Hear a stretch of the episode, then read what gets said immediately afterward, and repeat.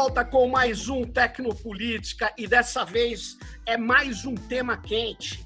E eu tô trazendo aqui o Jomar Silva, engenheiro eletricista eletrônico. É difícil hein, Jomar? O Jomar, na verdade, ele, quando eu conheci, eu achei que ele era cientista da computação, porque ele era o coordenador da ODF Alliance no Brasil né? Ele era o coordenador da Open Document Format e foi um coordenador de grupos técnicos que representou o Brasil, a BNT, nas discussões sobre os padrões internacionais. É o, é o, vamos dizer assim, um dos responsáveis por fazer uma crítica muito contundente a um padrão que acabou virando, mas foi duro virar, né? Que é o Open é, XML da Microsoft, o que para mim eu nunca entendi, porque o XML é uma linguagem aberta. Aí fica OpenXML, quer dizer, era uma luta ali para tentar neutralizar o Open Document Format, que o Jomar fez, se eu não me engano, 42 objeções que os caras não responderam até hoje. Então, Jomar, obrigado pela sua participação aqui nesse Tecnopolítica. E o Jomar foi oito anos evangelista né, da, de tecnologia da Intel, né? E agora ele está numa empresa de open source, a ZUP, né? E é diretor de relacionamento dessa empresa aqui no Brasil. Então, vamos lá, Jomar, eu vou já entrar leve. vou falar assim, muitas pessoas falam assim para mim, mas Sérgio, é, esse negócio de padrão e formato aberto já acabou. Isso não tem mais nenhum sentido. E aí, Jomar, é verdade isso? O pessoal, é, é, muito engraçado, Serginho. Primeiro, obrigado pelo convite, né? É um papo que eu estou querendo ter com você faz tempo já, faz uns meses aí. Vai ser legal que a gente vai ter esse papo ao vivo, galera. Não foi nada combinado, não. É, vai ser ao vivo mesmo, né? Beleza. O que tá rolando é o seguinte, eu, eu fiz uma apresentação até a três semanas atrás, no evento chamado State of the Source, da Open Source Initiative. Foi o primeiro evento global de Open Source que eles fizeram. Eu fiz uma, uma, uma apresentação de cinco minutos para fazer uma puta provocação lá, é, que é mais ou menos a linha do que eu quero conversar aqui com você hoje, né? Sim. É, é, é esse meu, esse meu, trabalhei lá desde 2000 e pouquinho com, com software livre, depois com ODF, é, dali passei e tal, fui parar na, fui, fui para a Intel, fui evangelista de tecnologia e ali eu olhava muito o, o, o mundo pelos olhos da indústria de hardware, nem, é, ah. trabalhando com o ecossistema de software, né? Mas o dia a dia era os olhos do, do hardware, então a abordagem era diferente e tal. E agora saí é, da, da Intel para vir trabalhar na ZUP, né? É, e trabalhar com os projetos open source da ZUP, montar toda a área de relacionamento com desenvolvedores, etc. E, cara, para mim foi um negócio muito louco ter voltado a trabalhar 100% com software, porque eu te confesso que eu fiquei muito assustado com o que encontrei. Então a história para mim, ela se resume da seguinte forma, né? Lá quando a gente começou com software livre, eu lembro que a primeira palestra, a primeira vez que alguém falou de software livre que me deixou uns três dias sem dormir pensando, foi um, um, uma apresentação tua que eu vi no Fizzly, que você comparava a licença de software com saca de saca de soja, saca de arroz, com comida. Sim. E a hora que você parava para olhar e via o valor, a produção, puta, aquilo me quebrou a cabeça em, em vários pedaços, assim, né? Então, naquela época lá, a gente parecia um bando de louco que tentava convencer o mundo, né, de que tecnologia podia ser criada de forma colaborativa, de que, de que o que eu falo muito hoje, que eu usei de uso de jargão, o pessoal está até incomodado já, mas eu amo essa frase, né, cara? Conhecimento contraria a matemática. Cada vez que você divide, você multiplica. Então isso é louco, né, cara? Porque essa é boa. A, a gente, a gente lá atrás falava isso e parecia que era um bando de doente. Nossa, é um bando de louco, é um bando de alucinado, né? E, pô, a gente viu o open source crescendo, a gente viu o FISC chegar a ter 10 mil pessoas, presidente da república, ministro, todas as multinacionais de tecnologia tinham stand no FIS, estavam é. lá, participavam, e de repente o barulho some, né? E a hora que o barulho some, dá a impressão que acabou. Sim. Né? Então, aí começam as coisas interessantíssimas, né? Primeiro, eu vou citar logo o dado, para não falar que eu estou inventando da minha cabeça. Uma empresa chamada Tide Lift, que uhum. faz análise de, de, de, software, né, de segurança e etc., eles conseguem olhar o que tem dentro dos softwares. Né? Eles, eh, isso aqui foi, foi mostrado no evento da Linux Foundation que aconteceu há um mês e meio atrás. Né? O resultado do que esses caras descobriram é um negócio bem interessante, cara. Quando eles, pegam, eles pegaram milhares de aplicações e fizeram análise, eles descobriram o seguinte: ó, 10% da maior parte dessas aplicações Sim. é infraestrutura em software livre, em código aberto. Tá? Então a gente está falando aí de Linux, está falando de banco de dados, de, enfim, infraestrutura mesmo aberta. 70% dessas aplicações é software livre, é open source. É biblioteca, é framework, tudo isso que a gente usa. E na real, 20% do código que está lá dentro foi desenvolvido pela empresa. Perfeito. Quando a gente olha para a indústria de open source hoje, de software livre hoje, é, e software, né, em geral, o, o software de código aberto ele está em tudo e ele virou onipresente. É isso que eu acho animal. Hoje as pessoas usam Linux no bolso, elas chamam aquilo de Android. É, perfeito. Mas é um Linux. As pessoas estão assistindo a gente agora acessando a internet com um roteadorzinho na casa deles que está rodando Linux. Linux. A TV que eles usam para assistir TV hoje em dia está rodando Linux. O software de código aberto está em tudo quanto é lugar, está aqui no meu relógio. Você acha que o Linux me dá as horas, cara? Fala até se eu tô nervoso, eu tô calmo. Falou que eu tô calmo agora. Cuidado com isso. É. então, assim, o código aberto, ele está onipresente em tudo e a gente não enxerga. E isso é um dado real, um dado concreto de mercado. Um outro dado que é interessante é o seguinte: tem uma, tem uma empresa chamada Evans Data Corporation que faz um estudo sobre desenvolvimento de software no mundo e tenta estimar a comunidade, número de desenvolvedores. Né? Eu te confesso que eu sempre fui muito cético a todas essas pesquisas, porque eu acho que tem um bias danado, tem uhum. um jeito de você manipular, isso vira papo para um outro dia.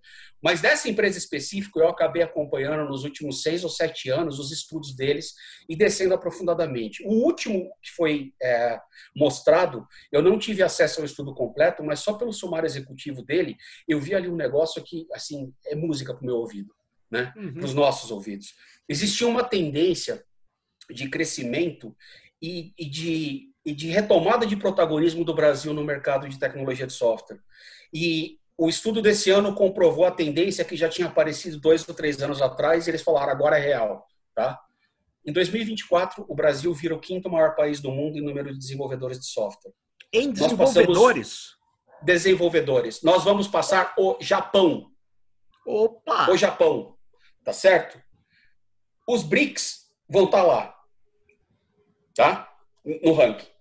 Um outro dado legal: o crescimento do Brasil está puxando o crescimento da América Latina, que é a segunda região do globo que mais cresce em número de desenvolvedores de software hoje.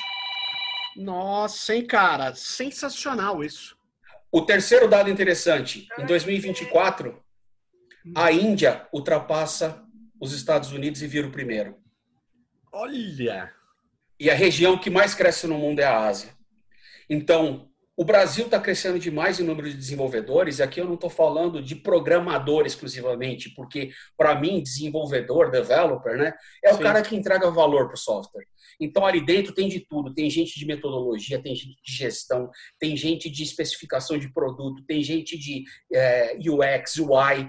Cientista é bolo, de assim, dados? Cientista de dados e tudo. Tá? É a galera que, que, que botou a mão para o software sair. Então, a hora que a gente para para olhar que o Brasil sai de onde a gente estava e vem crescendo e vira o quinto maior país do mundo, o que está acontecendo? Tem muita empresa de fora começando a olhar para cá e falar: eita, o que, que esses caras estão fazendo de diferente? Pois e é. aí foi o meu choque de realidade quando eu voltei, cara. Eu passei os últimos anos palestrando em muito evento, engajando com desenvolvedores, mas eram com assuntos muito específicos trabalhei com internet das coisas, trabalhei com Sim. inteligência artificial, visão computacional, com é, aplicativo mobile, etc. E eu olhava muito focado para essas coisas. Agora eu voltei a olhar amplo. E aí eu descubro uma coisa, cara, que é muito louca assim para mim. A galera que trabalha com desenvolvimento de software nos últimos 10 anos, Sim. provavelmente nunca usou outra coisa na vida no seu open source. É mesmo? Eles conheceram software livre e usam software livre desde a faculdade. Ah, o desktop do cara é Mac, o desktop do cara é um Windows, beleza. A hora que você vai ver o código que o cara tá botando, é tudo baseado em código aberto. A escola desses caras foi o GitHub. A Barça dessa galera foi a Wikipedia que falaram pra gente que não ia dar certo, você lembra? lembro, a Wikipedia lembro. não ia ter. Não, deixa pra lá. Tá? E aí, cara, é um mundo muito louco pra mim olhar, porque eu olho assim, eu falo, cacete, é a utopia que a gente tinha, ela virou realidade. Esse é o lado bom, né? O que, que é o lado complicado? A galera não tem noção do que está fazendo, cara. Para eles, voltou aquela definição. Não estou generalizando aqui, tá, gente? Tem gente que Claro, sabe claro. exatamente o que é o software livre, o que é o open source. Mas para muita gente, o fato de ser open voltou a ser aquela história do free as in beer. Sei. Ah, é open. É open. Não, assim, que- tem gente que acha que abrir um projeto open source é pegar o GitHub dele e falar assim, ó, é público. Tem gente que faz isso e tem empresa achando que abrir, que criar um projeto open source é isso. Então, a hora que você vai discutir, vai conversar com as pessoas sobre licença, você vai explicar o que é propriedade intelectual, vai explicar o que que é o copyright, como é que você garante propriedade intelectual, copyright, o que, que vale fora, o que, que vale no Brasil, que é todas aquelas coisas que a gente conhecia lá de trás, Sim. a galera se assusta. E isso fez um segundo efeito que eu acho que ele é complicado. As pessoas estão perdendo cada vez mais a noção de, eu não sei palavra em português boa para falar, mas de ownership do software. Hum, Eles não se sentem dono. Sim. Eles não se sentem parte do processo de cocriação daquilo que eles estão usando. Seria uma alienação técnica. Não, acho que não é uma alienação, alienação técnica, porque tecnicamente todo mundo conhece pra caramba. O ponto é o seguinte: é, imagina, muita gente trabalha com open source, trabalha com desenvolvimento de software hoje, Sim. né? De forma análoga a você imaginar que tem, um, tem uma grande loja de bloquinhos Lego e os bloquinhos são de graça. Entendi. E aí eu pego os bloquinhos e monto o que eu quero. E pouca gente, quando pega o bloquinho na mão, olha e fala: Mas espera, eu posso melhorar esse bloquinho. Pô, se eu peguei esse bloquinho dali, eu preciso contribuir para continuar tendo bloquinho lá. Então, Claro. esse, essa sensação, é, e esse, não sei se é empoderamento a palavra certa, né? Mas essa, é, esse senso de, de, de ser dono da coisa que está usando, são muita, muitas poucas pessoas que têm isso hoje. Sei. E aí eu, eu me peguei numa reflexão ferrada, assim, nas, nas últimas semanas, né? De onde é que foi que a gente errou, cara? Por que que a gente... Assim, eu, eu acho que a gente lá atrás errou pelo excesso, né? A gente deu um, um, um banho de, enfim, filosofia, lógica e, e compartilhamento, etc. na galera, que o que acabou acontecendo é que teve gente que olhou e falou: cacete, eu se lasca isso aqui, eu quero codar, eu quero programar. E, e- e meio que a conversa morreu lá atrás.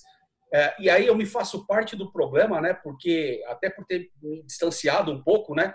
é, parece que não, não era mais necessário falar dessas coisas, né? Então eu fico encantado de ver hoje o que tem de gente no Brasil com talento técnico absurdo, cara, absurdo, absurdo. É par e passo.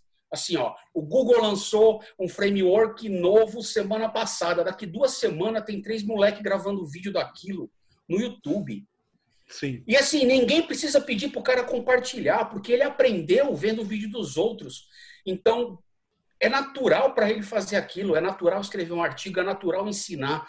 Aquele, aquela quebra de nogórdio que a gente queria dar nessa cultura do compartilhamento, ela aconteceu. Eu não sei se a gente estava dormindo, o que, que a gente estava fazendo, que a gente não viu, cara. E o mundo está assim hoje. Né? E para mim, o que está tá pegando, o que está faltando, principalmente no Brasil, é da galera olhar para aquilo e se entender parte daquilo. Entendi. Então, assim, esse projeto Open Source, ele não é do gringo, ele é meu também. Hum. E Vamos eu preciso lá. meter a mão. Vamos lá, que esse que você trouxe é, um, é, um, é uma visão bastante diferente do que muitas pessoas falam. É muito importante você ter colocado essas questões aqui. E aí eu vou a primeira a primeira questão que eu quero ouvir você, que é assim. Por exemplo, a Microsoft Azure dizem, eu não sei até que ponto é verdade, que os servidores, a maior parte dos servidores desses data centers deles são né, baseados em Linux e uma série de outros softwares open source e alguns até livres, né, na, na camada de infraestrutura ali. E aí, a questão é a seguinte, Jomar, é, como que o que que a Microsoft usando Linux, o que que traz para a ideia de compartilhamento se eles continuam sendo uma empresa que concentra recursos, concentra conhecimento. Aonde que está o problema, então, se está todo mundo usando? Eles estão desvirtuando as licenças? O que está acontecendo? Não, não. É, é, no canal da ZUP, quem quiser procurar no, no Twitter, procura ZUP Innovation, eu bati um papo semana passada com o Simon Phipps. Sim, que era da Ele... Sun Microsystem foi da Sun, foi da IBM e foi presidente da OSI oito anos. Perfeito. Ele criou uma definição de open, que a gente vai falar dela daqui a pouco porque ela é maravilhosa. Ele levou 20 anos para escrever isso. E ele contou um pouco no Open Talks sobre as mudanças que as empresas tiveram. Né? É, é muito louco você imaginar que a Microsoft de hoje não é aquela Microsoft da nossa época das, das, das coisas que passamos no passado. Tá? Sim. O que, que, que aconteceu dentro da Microsoft? A Microsoft criou uma startup dentro dela chamada Azure. Essa startup nasceu nesse mundo novo do compartilhamento, do aberto e etc. Sim. E simplesmente essa startup cresceu tanto lá dentro que ela virou a empresa inteira. Então, aquela, essa Microsoft que você está falando, ela existe. Mas ela é o organismo que está sendo comido por esse novo. O Satya Nadella é o cara que criou essa bolha lá dentro. E aí eu vou te dar um dado que o Simon Phipps me deu na semana passada, que eu caí de costas. O ODF foi abandonado no Oasis. Eu saí do padrão em 2013, 2012, Sim. e eu não acompanhei mais. Em determinado momento, ele parou de ser desenvolvido, eu fui contribuidor da versão 1.2, Sim. ia morrer a versão 1.3 não ia sair nunca, porque não tinha ninguém para carregar. Na época tinha um monte de empresas, as empresas foram pulando fora, ficou jogado as traças. Tá? O que, que o Simon Phipps fez? Ele fez junto com a galera do LibreOffice, acho que a própria Ozzy no meio e tal, eles criaram um crowdfunding para pagar um editor para fazer o padrão. Uhum. Tá Uma certo? pessoa só ou um grupo? Uma pessoa ou um grupo. Tá? Eu tá. Não, não entrei muito no detalhe. Mas o importante é o seguinte: o segundo doador, pessoa física, que deu um bom de pessoa jurídica, que deu uma baita grana para isso rolar, adivinha quem foi? Microsoft.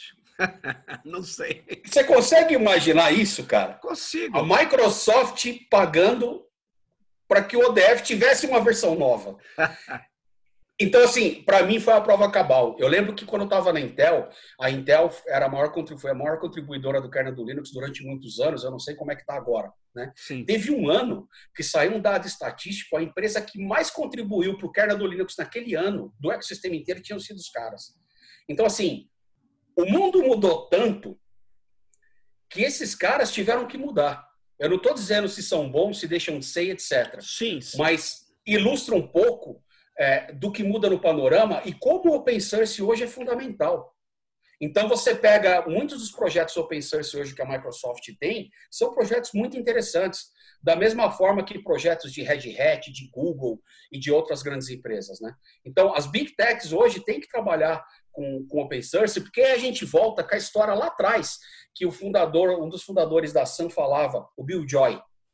Né? Ele, ele falava um negócio que é muito legal, que é assim, ó, não importa quem você é, a probabilidade de as, que as pessoas mais inteligentes estejam trabalhando para outra pessoa é muito grande. Então, no fundo, o fato de você ter o código aberto, de você ter open source, você tem uma comunidade. A comunidade gera uma coisa chamada efeito de rede. Ela catalisa o efeito de rede. E o efeito de rede é o que gera valor, não só na tecnologia, mas se a gente uhum. for expandir, é o que gera valor econômico. Então, hoje, se você quer ter escala e quer ativar o efeito de rede que vai fazer tudo crescer, você é obrigado a trabalhar com aberto. Então, a coisa mudou.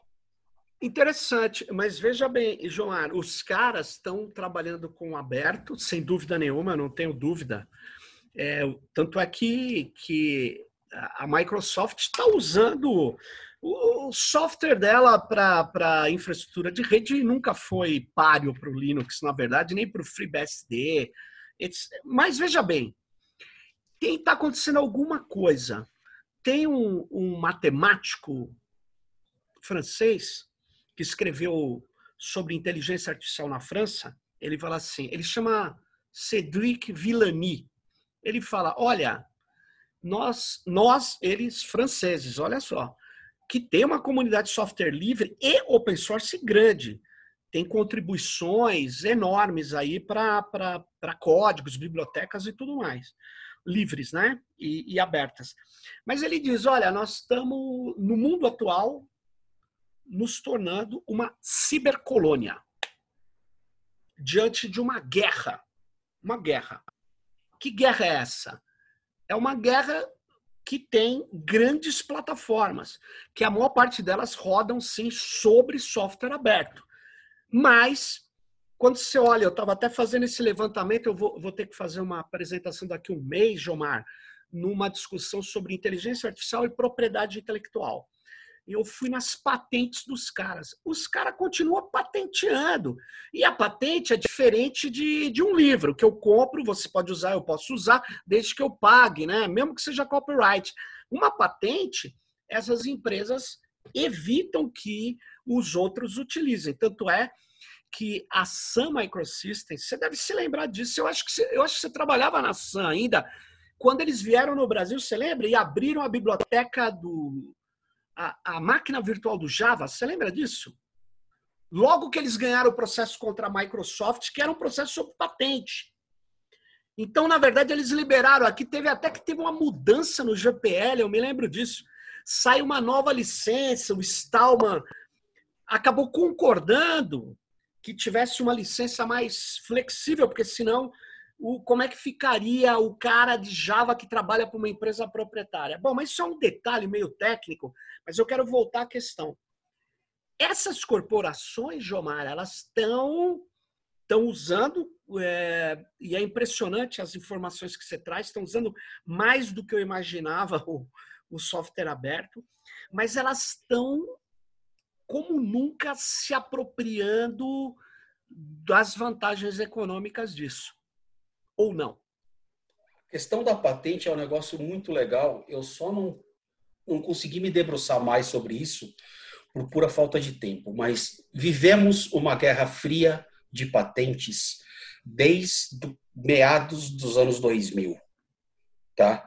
Por que, que eu chamo isso de Guerra Fria? Tem um episódio que o Jonathan Schwartz, que era o, o CEO da, da Sun, conta que ele fala o seguinte, está no blog dele, eu até achei esses dias para mandar para uma pessoa que estava me perguntando, né?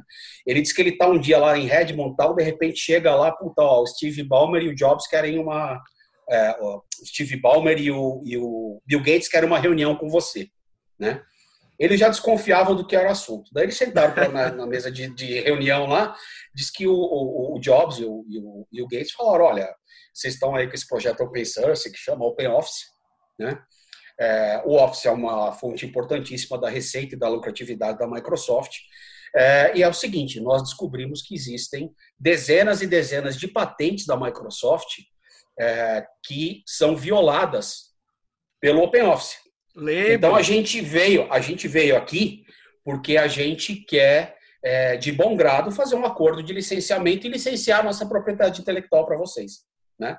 O Jonathan Schwartz pegou e respondeu, falou, olha, é muito legal que vocês estão aqui, porque os advogados da SAM também descobriram que nós temos algumas milhares de patentes do Java que o .NET viola. Então, a gente vai ficar muito feliz em negociar essa propriedade intelectual para vocês. E ele termina o artigo dizendo assim, ó, This was a very short meeting. Acabou a história. A Sam dizia, a Sam dizia o seguinte: eu patenteio para proteger a inovação. A Sam não usava, e tinha isso como política declarada, não usava patente para atacar ninguém. Ela usava patente para se defender e ela usava patente se um usuário deles fosse atacado. Teve uma história que rolou lá atrás, que eu não lembro se foi com o Bacula, mas foi com software livre que fazia backup. Tá? Ah. Uma empresa que produzia é, NAS, Network Attached Storage, né, o hardware, sim, sim. É, processou o projeto porque a galera parou de comprar o hardware dos caras, começou comprando servidor sem vergonha, botando disco vagabundo, instalando open source e dava na mesma. Os caras ficaram putaço e processaram o projeto open source. A Sun contribuía para esse projeto. A Sam meteu um anúncio de página no jornal americano, não lembro se foi o Wall Street, mas foi um desses jornais gigantescos, falando o seguinte: olha, a empresa tal está processando este projeto open source que a Sam contribui e pedindo, sei lá, um milhão de dólares, reclamando essas patentes. Eles têm razão. O projeto viola as patentes deles. Mas nós descobrimos que essa empresa viola 40 patentes da Sam. Inclusive, inclusive a patente do NFS, que era o sistema de arquivo. Sim, tá? sim. Essa empresa viola as nossas patentes há mais de 10 anos. Portanto, uma vez que a empresa está processando o projeto Open Source em um milhão de dólares, nós vamos cobrar, era 10 vezes, tá? 10 milhões de dólares deles, por conta da violação das nossas patentes. Vamos pedir que a partir de agora ou eles cessem de usar ou façam um acordo de licenciamento e este dinheiro vai ser distribuído dessa forma. 2 milhões custo de com advogado. O resto nós vamos doar para projetos XYZ. Sabe o que aconteceu? A empresa hum. resolveu tirar o processo. Então, então, no fundo, o que a gente vive hoje é uma guerra fria. Há anos, até onde eu sei, conversei recentemente com uma advogada americana que trata desse assunto. Há anos não existe litígio de patente e propriedade intelectual de software mundial, porque o que se descobriu é o seguinte: é guerra fria.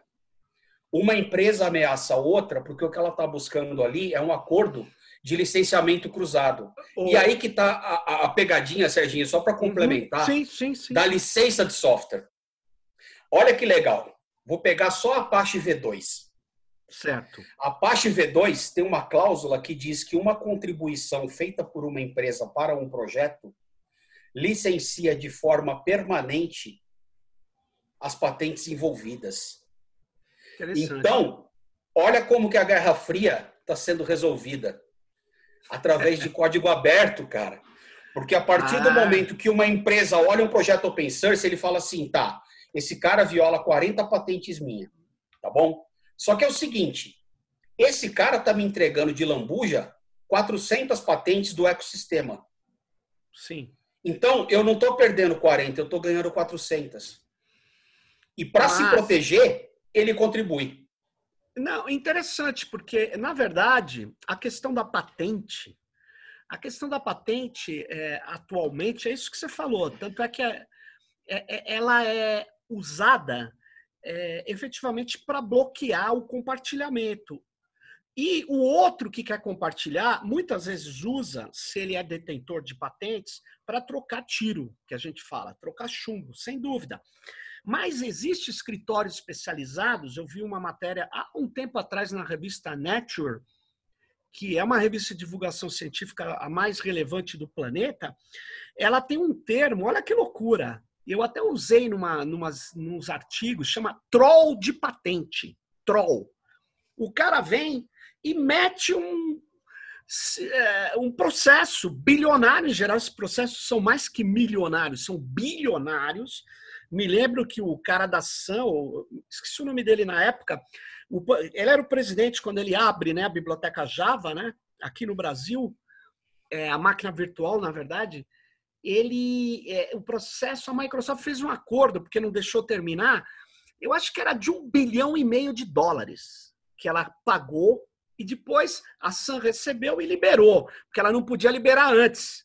Porque se ela libera antes, os advogados da Microsoft falam, porra, eles estão liberando uma patente, então por que, que eles estão me processando? Você deve se lembrar, eles usavam. É, a Microsoft fazia aquela jogada de fazer um, uma, uma, uma série de aplicações Java que só rodavam na máquina da Microsoft e quebrava a lógica do Java, que era multiplataforma. Então, o que eu estou querendo chegar na questão da patente é o sistema de patentes ele é um sistema econômico de bloqueio do desenvolvimento e da colaboração. Ele é e ele tem sido, pode ter sido usado como ação usou para proteger, e certamente várias empresas protegeram. O próprio Google não tinha o costume de usar patentes. Mas aí ele percebeu, todo mundo foi convencido por essa lógica. IBM, porque foi quem começou a luta por patentear software e algoritmo. E hoje, Jomar, nós temos patente de algoritmo para caramba nos escritórios de patentes dos Estados Unidos. É, é, é, é a coisa é pior do que isso. Hoje, e, e para quem está assistindo a gente aqui quiser testar o que eu estou falando, patents.google.com, tá? Não né? importa o que você, galera, o, que, o código que você escreveu hoje à tarde, o código que você escreveu hoje à tarde, na tua casa, na tua empresa, onde for, violou a patente. Ninguém é escreve mais código sem violar patente. É isso que eu tô falando, Serginho. O treco é tão bizarro que ele ficou inútil, cara. Ele ficou inútil porque se for para levar ele a sério, acabou o mundo. Entendeu? Assim, não vai ter advogado para tanto litígio. O que você falou do troll de patente tem uma coisa pior. Eu participei de um caso que, infelizmente, eu assinei tanta NDA que acho que daqui, daqui cinco vidas eu não vou poder contar em público, tá? Mas foi um caso muito complicado que envolveu coisa muito grande, que envolveu uma coisa chamada patente submarina. Você já escutou falar dessa? Hum... Essa, essa é a bonita, cara. E essa foi a última vez, tá, que uma patente submarina apareceu. Tentou, tá? Que que, que era a patente submarina? A patente submarina é o seguinte: a gente faz um pool patentário, junta eu, você, mais 15, 20 aí empresa amiga. A gente pega um monte de patente e dá na mão de um pool patentário. Normalmente, pool patentário que faz, faz patente submarina. Tá? Os trolls estão envolvidos com isso. Aí, qual é a história da patente submarina? Por que, que tem um pool patentário? Porque eu não quero o nome da minha empresa metido num escândalo desse. Então, a gente cria um consórcio e fala que a propriedade intelectual é do consórcio. Aí, se for dar um pau, quem que está no pau é o consórcio. Ah, mas você é membro. Ah, mas eu não sei de nada. Beleza? Então, você protege a galera, tá? Você põe alguém na frente para ser o, o, o filho da mãe da história. A patente submarina é a seguinte: o cara sabe que uma patente dele está sendo usada por uma indústria qualquer. Perfeito. Muitas vezes ele tem até mecanismos de fomentar isso através de academia, através de universidade, através de gente de boa fé que não tem conhecimento aprofundado do problema patentário. Ele deixa a tecnologia ser adotada ele deixa. E ele fica igual um submarino para baixo da linha d'água. Entendi. De repente, alguém grande pega a isca. Aí ele aparece. Pega a isca. A hora que pegou a isca e a conta já tá de bilhão, aí ele aparece. Ele aparece chega e fala assim, ó, você tá me devendo tanto. Ah, do quê? Você tá usando a minha patente faz seis anos. Poxa, mas eu não sabia. Não, se os seus advogados não fizeram um levantamento patentário antes do seu produto ou do seu serviço, eu quero Problema. a minha conta. Problema. E aí, resolver isso é super complicado. Um dia você paga a cachaça e eu conto como é Mas... que eu participei um projeto que resolveu. Não, não, nem conte, Mas... você vai ter que pagar é essa, aí. É essa briga, é essa história, entendeu? Então, assim, a gente vive numa guerra fria, né? E é engraçado que é o seguinte: o problema é tão grave que as pessoas envolvidas não sabem como resolver mais. Sim. Então, essa história de continuar registrando, continuar registrando, continuar fazendo, no meu entendimento hoje, é muito mais de uma questão de proteção. Porque é o seguinte, para eu fazer botar o meu software de pé, eu sei que eu vou violar a patente de 200. Mas, então, Jomar, o que eu tenho que fazer para me defender, o que eu tenho que fazer para me defender é ter cinco patentes minhas, porque a hora que os 200 vier, eu falo, essas cinco são minhas. Você entendeu? Eu entendi. E aí você gasta fortunas. Ah, absurdo. Agora, é, eu chego, eu nem vou falar, tá? Eu chego na minha universidade, os caras falam, não, nós temos que patentear. Cara, o que uma universidade brasileira consegue patentear, Jomar? É não chega aos. Se você somar as patentes do Brasil, de todas as universidades, não chega a um mês de registro de patentes da Microsoft nem da IBM. Então, o que eu, o que eu quero dizer é o seguinte: nós, da comunidade software livre, nós uh, trabalhamos com bloco, com código aberto, um desenvolve em cima do outro. Tem restrições, depende da licença. Você falou da licença Apache, tem a licença GPL, tem a licença Mozilla tem várias licenças, mas elas, em geral, preservam o compartilhamento do conhecimento. O sistema de patente não é um sistema tecnológico, nem de colaboração, é um sistema jurídico que envolve muita grana para a gente enfrentar. Eu entendo a lógica que você falou. Várias, hoje essas empresas ficam patenteando para ter bala na agulha. Para quando você vier, eu troco chumbo. Só que o problema, pensa numa empresinha, uma empresa brasileira, cinco carinhas, três meninas e, e dois caras, vão precisar ter um advogado, que nem era piada, lembra? Para desenvolver software nos Estados Unidos, você precisa de dois desenvolvedores e oito advogados. É. Aí, aí, aí, aí tem um ponto que vale a pena esclarecer para a galera. No Brasil não é. existe patente de software. No Brasil, no Brasil a gente não. tem a patente de, de artefato e etc. Né? Mas, é, primeiro, por que, que a gente não estuda a patente quem desenvolve software no Brasil? Porque não vale aqui. Não vale. Só que tem um problema que é o seguinte: acordos de livre comércio. Ferrou. Tem uma cláusula primária que é o aceite de patentes. Tá? Vou citar um. Alca tem uma cláusula, nem sei se o Alca ainda existe, etc., mas enfim, mas a, denunciando a idade. A, a Organização Não, Mundial de Comércio. Ah, mas aí a gente já chega lá. A Alca tinha uma cláusula que dizia o seguinte: para valer, as patentes norte-americanas todas passam a valer no Brasil. Inclusive as de software, que na nossa legislação não podia valer. Tinha uma discussão na época se valia, se deixava de valer, etc. Mas é assim, ó. O cara deu uma canetada, aí os três desenvolvedorzinhos brasileiros aqui estão lascados. Então, hoje, hoje, nada disso vale para o Brasil estamos fazendo coisa aqui, é meio terra de ninguém, Jomar, se a gente for pensar do ponto nós, de vista de patente. Ainda no governo Dilma, nós pressionamos porque tinha muita gente desinformada, quero crer, como dizem os políticos, mas também gente interessada em aprovar a legislação brasileira compatível com a norte-americana. Nós falamos que não. É um absurdo patentear software, fórmula científica e algoritmo. Só que lá nos Estados Unidos é, é, é, é, tá valendo. E a China falou, é essa, é porque a China é, um, é outra realidade, mas não vão, um dia a gente também vai ter que discutir isso aqui. Mas é o seguinte, a China falou, Jomar, vocês querem patentear esse negócio? Então também vão patentear. E hoje, se você olhar o dono de. Quanto mais se patenteia isso, você compara a patente já. É, tem um nome, a patente já em vigor, que foi já concedida, Estados Unidos está na frente da China. Mas se você olhar a quantidade de patentes que os chineses estão pedindo e que os americanos estão pedindo, o dos chineses é o dobro.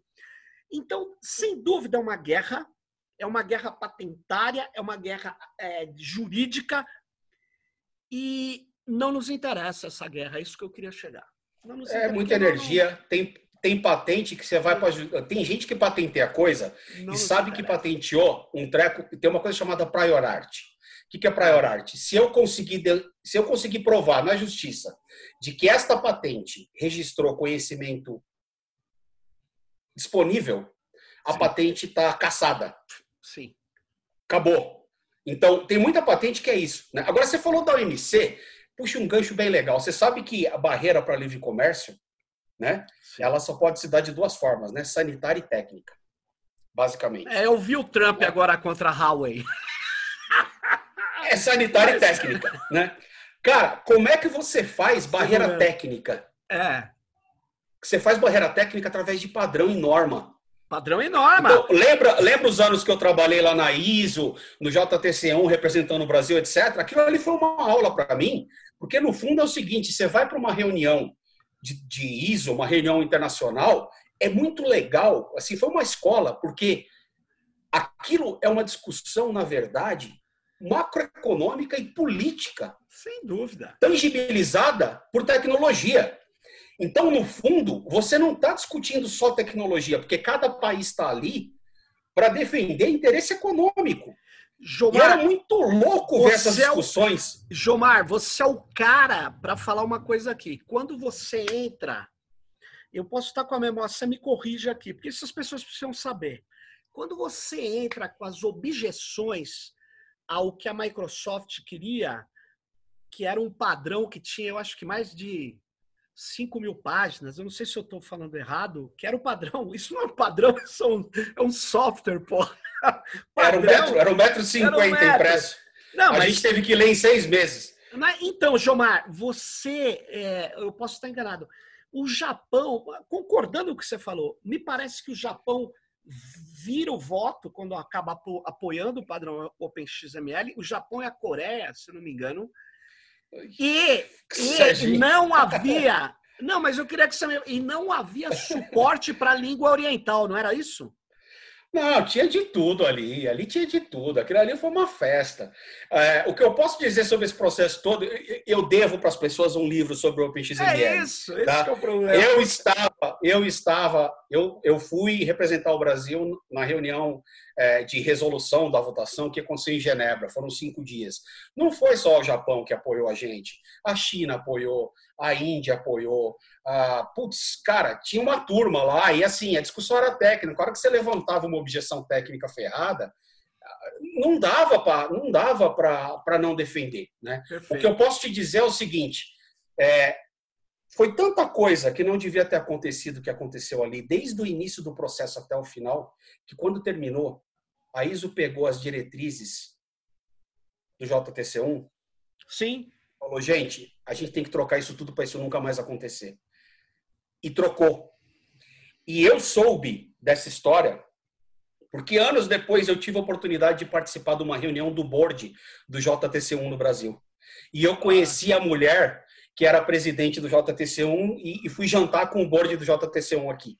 E lembrando dessa história, ela deu muita risada e falou: então eu tenho que te agradecer porque o processo que vocês fizeram parte, as coisas que vocês levantaram e fizeram, nos fizeram transformar o ambiente de normalização de tecnologia da informação em algo muito melhor.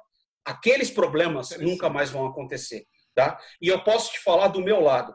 As pessoas que participaram daquilo, cara, as pessoas físicas, estavam extremamente desconfortáveis com tudo que aconteceu. Então foi um episódio que passou, foi uma escola para mim. Você lembra tanto Mas, que a gente Jomar, brigou junto, tanto lembro, que gritou. Jomar, Jomar, eles apoiar, eles conseguiram ganhar na segunda rodada, seis meses depois, né? Mas isso. olha só, eles não ganharam tecnicamente. É isso que, eu, que você acabou não, de porque... falar. Eles ganharam na economia, ganharam no poder econômico, ganharam na força política dos Estados Unidos. A Porque briga, tecnicamente... a briga ali foi feia, Serginho. Eu sei o que eu senti na pele, o que eu passei com essa história. E aí a gente vai, vai para um ponto legal, que, que é o seguinte, o Simon Phipps criou uma definição de, de open, que olha que coisa maravilhosa, Sérgio, é uma frase. Só que é o seguinte, ela funciona para open source software, open standard, open hardware, open banking, open AI, open qualquer coisa. Olha que coisa genial que ele escreveu e aqui é tradução livre minha, tá? Sim. É open se o resultado do trabalho puder ser utilizado, melhorado e compartilhado. Aqui a gente tem a GPL, GPL. para qualquer propósito, sem obstrução e a melhor parte, sem necessidade de negociação. Interessante, hein? Interessante. Deixa eu, de, deixa eu repetir, ó. É open se o resultado do trabalho puder ser utilizado, melhorado e compartilhado para qualquer propósito, sem obstrução ou necessidade de negociação. Então aí ele matou a patente. A tecnologia é open? É. Então eu vou pegar, eu vou usar para o que eu quiser, sem pedir autorização para alguém. Ah, mas tem que fazer um acordo aqui. Opa, então isso não é mais open. Interessante, então, é uma mudança, começo, uma mudança no conceito de open source. Porque open é uma mudança, só então, olhar. é uma mudança no conceito do open. Porque open. nos últimos anos surgiu o open hardware, surgiu claro. open um monte de coisa. E a hora que você olha, ah, o projeto a plaquinha X aqui é open hardware. Tá bom, eu consigo pegar ela, fabricar e não preciso pagar nada para ninguém? Eu faço o que eu quiser com ela? Ah, faz o que você quiser, mas não pode fazer míssil. Não é mais open. Você concorda comigo? Concordo. concordo. Por mais absurdo que tenha sido o exemplo que eu dei. Tá? Então, esse conceito de open dessa forma, eu acho que ele começa a endereçar uma série de problemas. E aí que eu volto lá no que a gente começou no começo, né? Cara, como é que a gente faz para molecada hoje em dia entender essa parada? Porque hoje em dia é assim, ó. Às vezes eu converso com a galera, cara, com, com desenvolvedor, assim, molecada fodida de programação. Eles falam de projeto aberto como se fosse. Imagina que eu entrei num bar. Então, assim, metade dessa geladeira é de graça. E essa aqui tem umas coisas pagas, né? O que, que os caras falam? Ah, vou tomar de graça e tá tudo bem. Então, não tem esse senso de mais amplo do que é o Open. Né? E, é. e, eu tenho me perguntado muito como é que a gente traz essa discussão de volta, como é que a gente aproveita virar o quinto maior país do mundo em desenvolvedor de Olha, software para de fato nos inserir. Eu acho, eu, eu, vou te falar, vou aproveitar que muita gente vai ver esse episódio, é, que você, você é, é um cara fundamental nessa, nessa conversa aqui da tecnologia aberta e livre no Brasil né, e no, no planeta. Dirigiu o ODF. Então, eu quero te aproveitar e dizer o seguinte: nós fizemos um mapa colaborativo agora dos movimentos sociais que contribuíram para para solidariedade, quem perdeu emprego, tal, teve milhares de coletivos, a gente mapeou, já o referenciou. Nós usamos o OpenStreetMap nós usamos códigos do WordPress, usamos biblioteca que os caras da ThoughtWorks arrumaram para gente, usamos um monte de coisa. Só ali, você, é o que você estava falando dos tijolinhos, né? Dos 20%. Dos 20%, é, pá, pá, pá, pá, pá. E tá lá funcionando. É uma coisa trivial. Não é tão trivial, mas está funcionando. Aí, as universidades, João, poderiam no Brasil se juntar pegar o código do Jitsi, pegar um monte de coisa que está pronta e montar uma plataforma sem que os dados do nosso jovem e da nossa adolescente brasileira fosse tragado e levado para alimentar a inteligência artificial dos caras lá nos Estados Unidos. Nós entregamos o SISU, Jomar, para rodar na Califórnia, cara.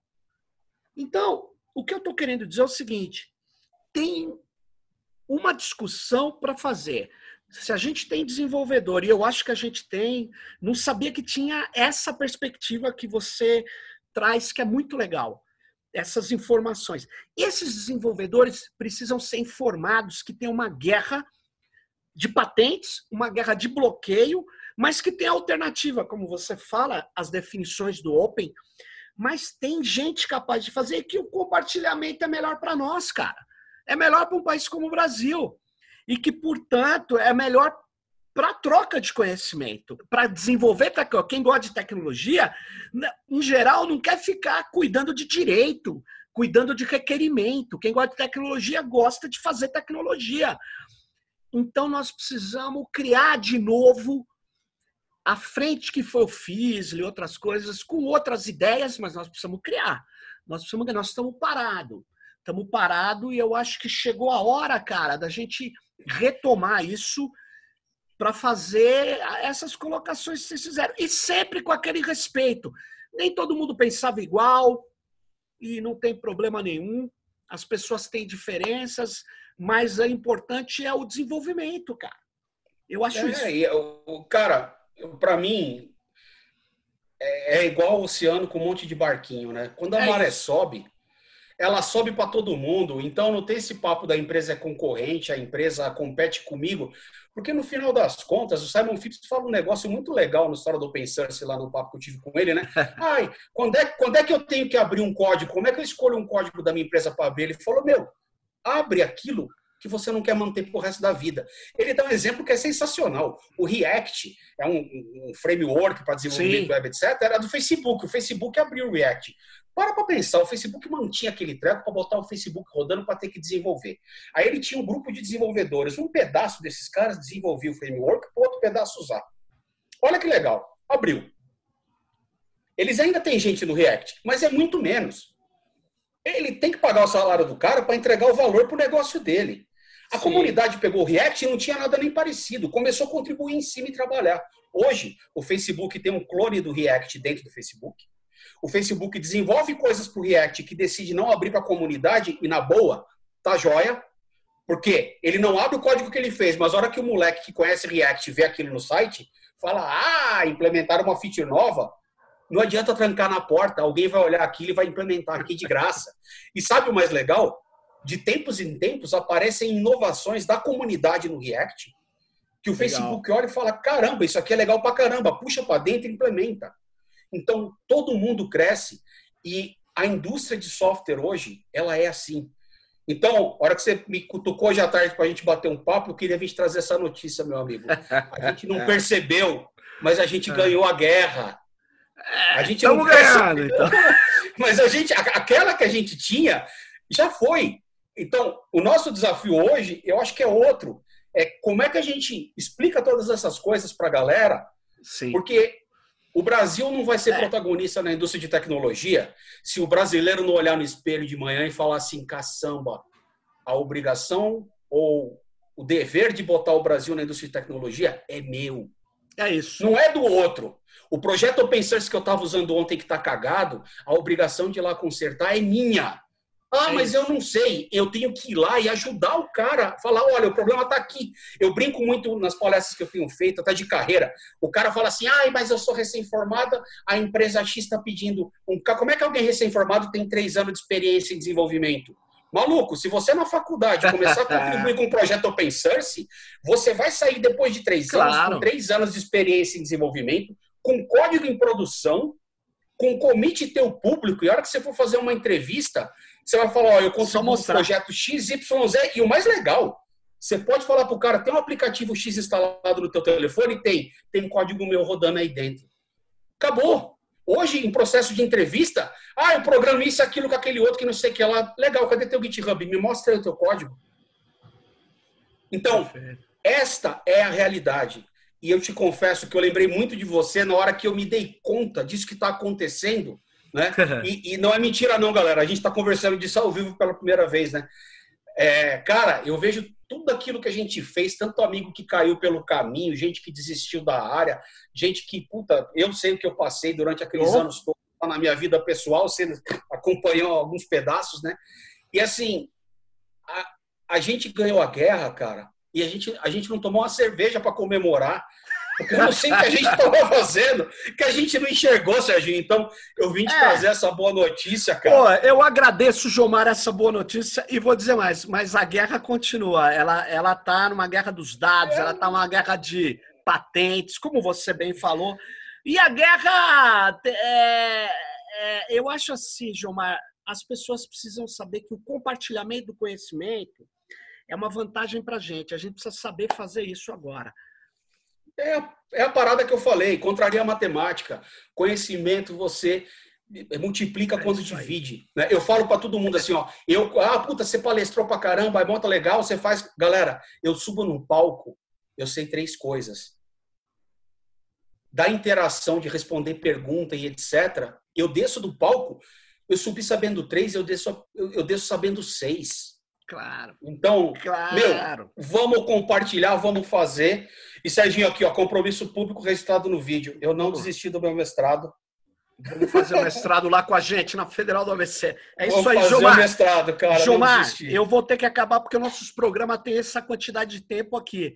Então, ó, eu quero dizer o seguinte: a gente vai ter uma segunda leva quando você já tiver mais estabilizado nessa tua nova ação aí.